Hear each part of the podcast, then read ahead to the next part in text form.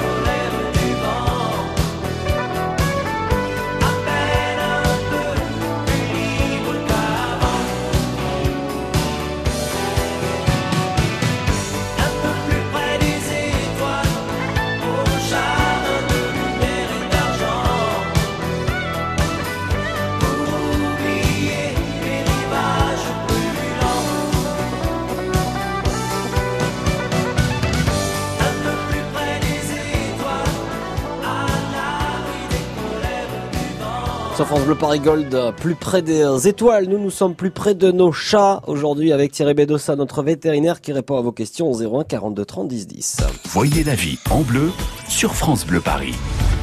Et ce chiffre, Thierry Bédossin, un chien se perd toutes les 20 minutes, un chat toutes les 10 minutes, soit une hausse de 15% par rapport à 2017. Ce sont les chiffres de l'année 2018 hein, quand je viens de donner. Euh, soit euh, presque 79 000 animaux domestiques, 52 000 chats en gros et 27 000 chiens. Euh, côté chien, le Labrador arrive en tête des euh, chiens fugueurs devant le euh, terrier Jack Russell et le berger allemand. Et pour les chats, c'est le chat européen qui occupe la première marche du podium devant le Maine et le Persan. Il y a Eliane, Eliane elle habite en Seine-et-Marne à Chelles, elle nous dit qu'est-ce qui fait qu'un chat se perd?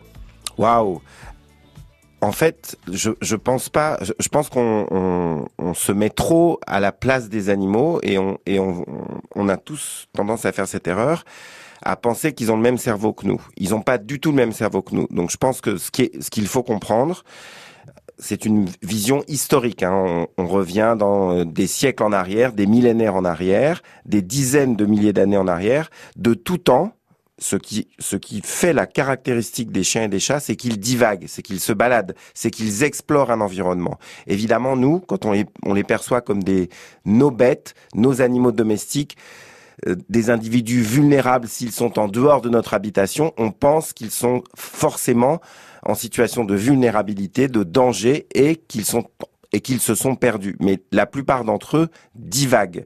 Et si on leur, on leur en laissait la possibilité, euh, et euh, c'est le cas d'un grand nombre de chats, par exemple, toujours aujourd'hui, c'était le cas des chiens il y a encore ne serait-ce que 70 ans, ils reviendraient, mais ils reviendraient une fois qu'ils ont fini leur balade. C'est quelque chose que la plupart d'entre nous ne sommes plus capables de, de comprendre et d'accepter. On s'inquiète trop pour eux. Donc, je suis pas certain qu'ils se perdent. Et toutes les études scientifiques euh, consacrées à ça, euh, consacré par exemple à des espèces d'animaux euh, migrateurs. On, on comprend toujours pas. Il y a eu un, un, colloque scientifique il y a quelques semaines à peine organisé sur pourquoi les animaux migrateurs, comment ils sont capables de faire des centaines, des milliers, mmh. des dizaines de milliers de kilomètres, et personne ne comprend. Donc je pense qu'il y a beaucoup, il faut avoir beaucoup d'humilité sur ce plan-là. C'est-à-dire que nous, nous pensons que nos bêtes se perdent. C'est, c'est pas certain que la majeure partie d'entre elles, si tant est qu'elles aient un peu l'habitude de divaguer, se perdent.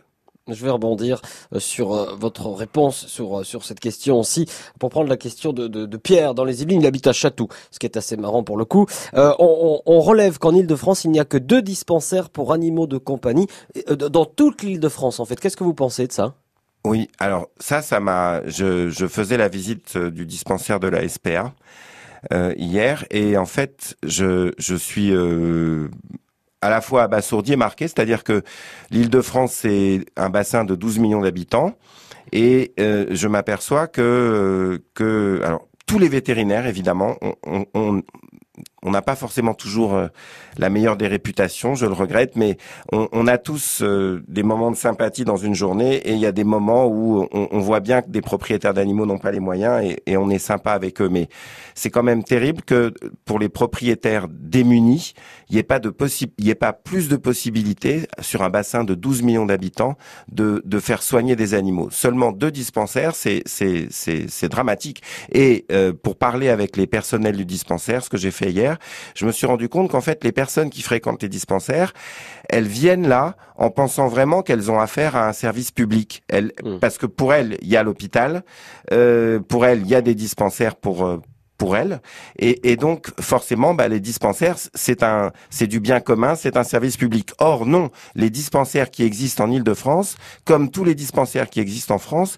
ils sont pas financés par l'État, ils sont pas financés par les régions, ils sont pas financés par les collectivités locales, ils sont financés par des associations de protection animale. Et moi, j'aimerais bien, puisque le secteur de l'animal de compagnie génère des milliards d'euros chaque année euh, de, de, de, de, résultats, euh, j'aimerais bien qu'il y ait une espèce de solidarité dans ce secteur et que, eh bien, tous les acteurs économiques qui ont la chance de d'exister de, mmh. euh, dans ce secteur, ils, ils, fassent cette contribution solidaire parce que c'est pas normal que des, les, les, gens démunis n'aient pas les moyens de, de faire soigner leurs animaux. Et ben voilà, c'est le coup de gueule hein, du matin. Ouais. On va dans un instant, euh, bien sûr, on continue à parler de, de, de nos chats qu'on aime tant. 01 42 30 10 10 pour poser euh, vos questions. On va rendre un petit hommage, petit clin d'œil à, à Grumpy Cat. Grumpy Cat, c'est cette star, ce chat star d'internet qui est euh, qui est mort euh, cette semaine. On va revenir sur sa vie absolument euh, incroyable. À tout de suite. 9h, 11h, voyez la vie en bleu sur France Bleu Paris. France Bleu.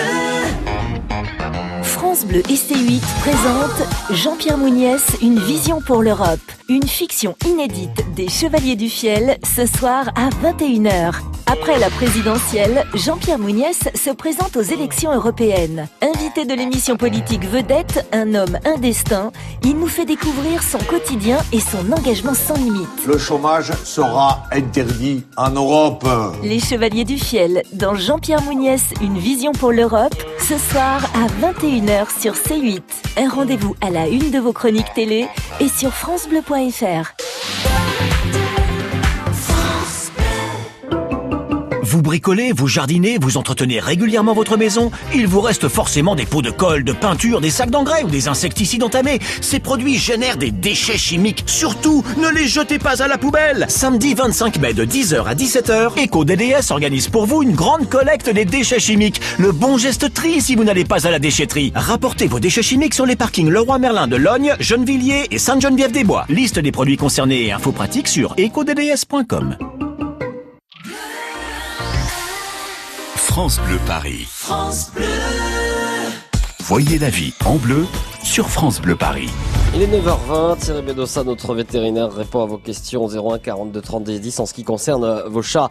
Euh, Un article de nos confrères de France Info nous dit que Grumpy Cat, le chat star d'internet, est mort. C'était l'un des chats les plus célèbres du monde grâce à sa moue perpétuellement boudeuse. C'est vrai qu'on se souvient de ce chat complètement nonchalant, Grumpy Cat, qu'on aime beaucoup, le chat grincheux, hein, ça veut dire Grumpy Cat, est mort donc et sa disparition a été annoncée sur son compte officiel sur Twitter et sa famille qui déclare, en plus d'avoir été notre bébé, un membre précieux de notre famille, Grumpy Cat a aidé des millions de personnes à travers le monde à sourire. Sa mémoire continuera de vivre euh, grâce euh, à ses fans. Pourquoi les chats ont-ils autant de succès sur euh, Internet, Thierry Bedossa Je pense qu'en fait, le, web, c'est la capacité pour les humains du monde entier de partager. Et, euh, euh, le, le, je pense que justement, grâce au web, on s'est rendu compte que l'animal de compagnie le plus présent dans le monde, dans toutes les cultures, dans tous les habitats, c'était le chat. Euh, je pense qu'il y a des cultures clairement qui ont aucune relation avec les chiens. Euh, Il y en a d'autres qui ont peut-être plus de relations avec des oiseaux. Et le chat, il fait consensus. Il est présent partout, dans tous les foyers, euh, et il est aussi présent dans beaucoup de parties de l'humanité, en étant libre, mais en vivant dans, en compagnonnage avec les humains. Je pense que c'est ça principalement euh, le secret de sa popularité. Il est présent partout, sur toute la planète. Ce que vous voulez, on aime les chats, on aime les chats, et ce depuis euh, des, des millénaires. Hum. Euh, en parlant de chats stars, euh, on, on a une question euh, qui m'intéresse beaucoup. C'est Sophie, elle, elle est en Nanterre dans le Hauts-de-Seine, elle nous dit, est-ce que l'émission La vie secrète des chats sur TF1 que vous présentez, Thierry Bedossa, va recommencer ou pas? Oui, on, on est Ah. en train de, de, de tourner la troisième saison. Euh, je sais pas tellement ce que j'ai le droit de dire et ce que j'ai pas le droit de dire, donc euh, il faut que je fasse attention. Mais oui, voilà, il y a euh, qu'est-ce que je peux divulguer? Ça va se passer euh, dans d'autres régions de France. Il y a des nouvelles idées, il y a un peu plus de technologie. Donc euh, moi, ça me fascine ça. C'est-à-dire que grâce à la technologie, on est capable d'en savoir de plus en plus sur eux, sans être intrusif, sans, sans nuire le moins du monde euh, à leur qualité de vie au quotidien. Et euh, on, on est capable de savoir, euh, mais vraiment beaucoup de choses, sans les voir. Moi, je, suis émerveillé. Ça sera diffusé quand, vous savez?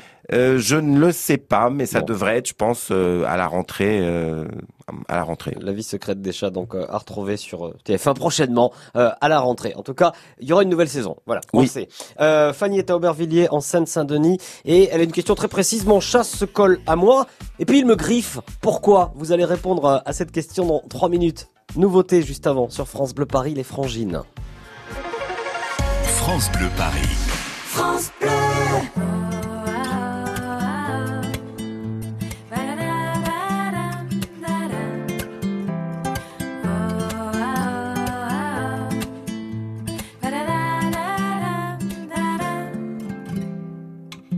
J'aurais beau parler les langues du monde, j'aurais beau être un gagnant. Pas des gens de l'ombre, j'aurais beau être puissant.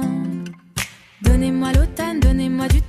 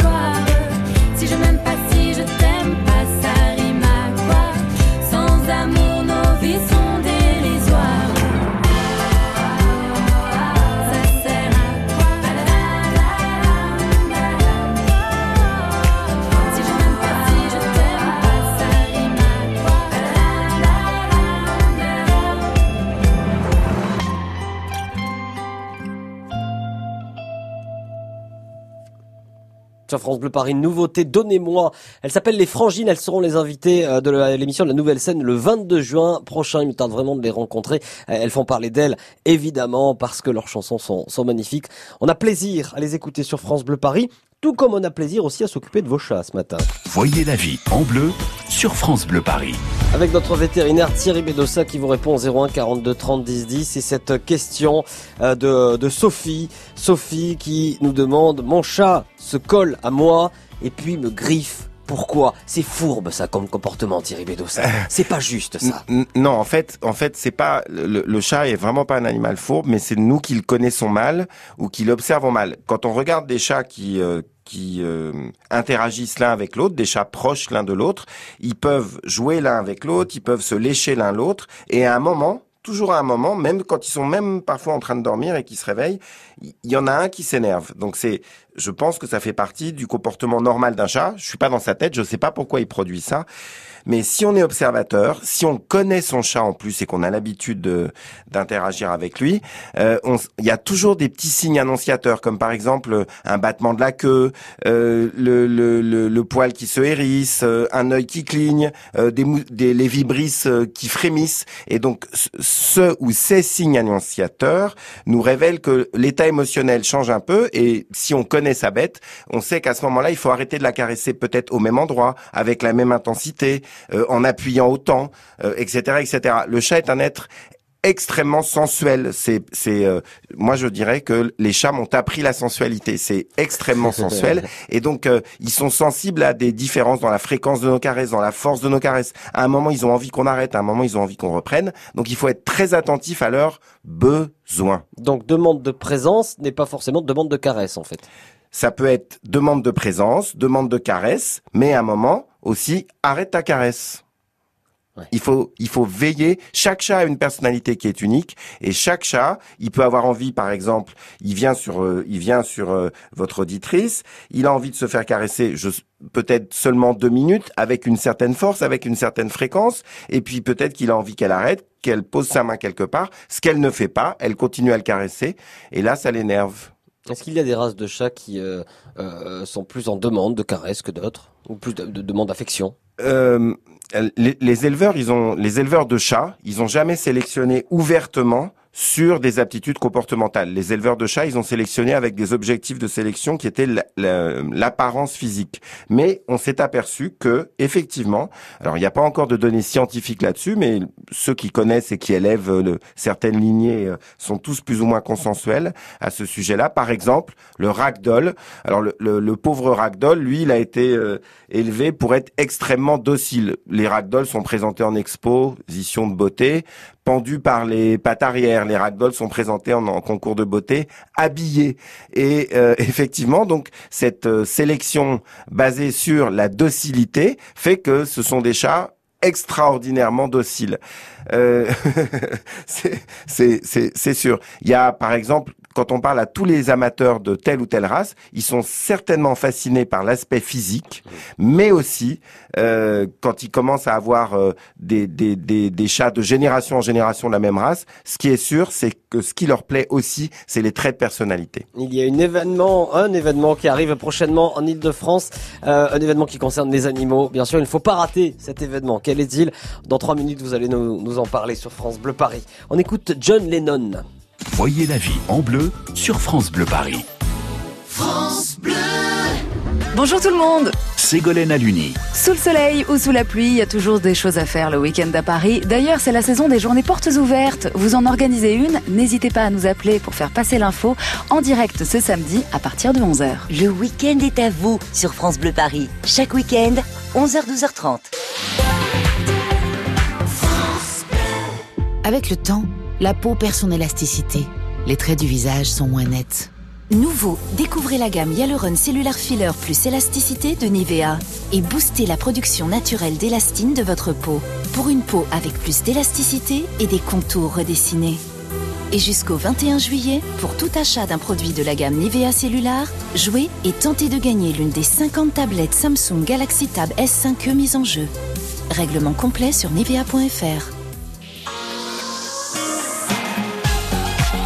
France Bleu Paris.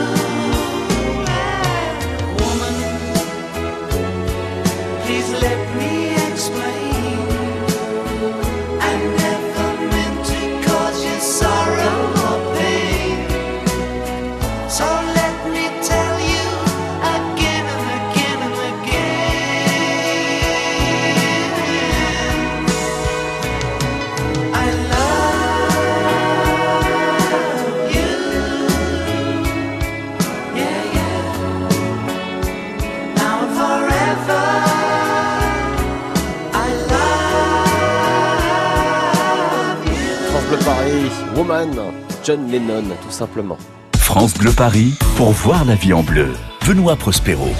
Et puis vous, avec vos chats, ce matin, on a appris plein de choses. Grâce à vous, Thierry Bedossa, c'est notre vétérinaire qui répond euh, à vos questions régulièrement depuis très longtemps déjà sur France Bleu Paris. Et vous nous donnez aussi de temps en temps, euh, Thierry, des bons plans. Il y a un bon plan, un événement qui arrive à ne pas rater. Ce sera le samedi 8 juin. Euh, un colloque à l'IUT de Saint-Denis. C'est quoi ce colloque? Oui, merci Benoît d'en parler. Euh, c'est euh, c'est un colloque qui est organisé à l'initiative de l'IUT de Saint-Denis et euh, de son président, qui est un homme euh, euh, vraiment sympa. Euh, vraiment ouvert et euh, le, le, le- ce colloque il porte sur la bienveillance dans le soin et on a choisi de porter des regards croisés euh, entre la médecine humaine et la médecine vétérinaire. Je pense que ce sera très intéressant. Ouais, concrètement, ça va se passer comment? Tout le monde peut y aller Euh, Oui, oui, ouais. c'est euh, c'est c'est vraiment un colloque universitaire, donc euh, c'est ouvert à tous. Euh, et euh, les intervenants ce, ce seront euh, principalement des praticiens hospitaliers euh, humains ou vété- et vétérinaires, des cliniciens. Euh, et puis euh, et puis justement, on va parler chacun dans nos disciplines respectives euh, de la manière dont on peut être ou non euh, bienveillant euh, dans le soin, se préoccuper de, de ce que ressent l'autre. Euh, et je pense que ça va justement être très intéressant puisque on, on pense que finalement c'est plus facile de comprendre ce que ressent un humain puisqu'il y a le verbal que ce que ressent un animal. Euh, bah, je pense qu'il y aura peut-être des surprises. La bienveillance dans le soin, regard croisé, médecine humaine, médecine vétérinaire, c'est le, le- le nom de ce colloque à l'IUT donc de Saint-Denis le samedi 8 juin. Thierry Bédossa, je rappelle que vous êtes vétérinaire dans les Hauts-de-Seine euh, à Neuilly-sur-Seine. Vous êtes aussi présentateur de l'émission La vie secrète des chats sur euh, TF1. Euh, Il y aura une nouvelle saison, vous êtes en train de la tourner, ce sera à la rentrée. On a fait le tour ce matin, on s'est dit beaucoup de choses, on a appris beaucoup de choses. Vous les réécoutez parce que vous avez raté une partie de l'émission, francebleu.fr ou l'application France Bleu. Thierry Bédossa, merci beaucoup et à bientôt. Merci Benoît. Euh, cette question, vous l'êtes posée des dizaines de fois. Et si j'arrêtais de fumer? Vous, avez- vous y avez pensé, vous avez même essayé, mais ça ne marche pas. C'est pour ça que ce dimanche, notre docteur en psychologie et hypnothérapeute vous donnera ses conseils. Pour y être très surpris demain. 01 42 30 10 10, toutes les réponses demain dès 9h dans la vie en bleu. France Bleu Paris.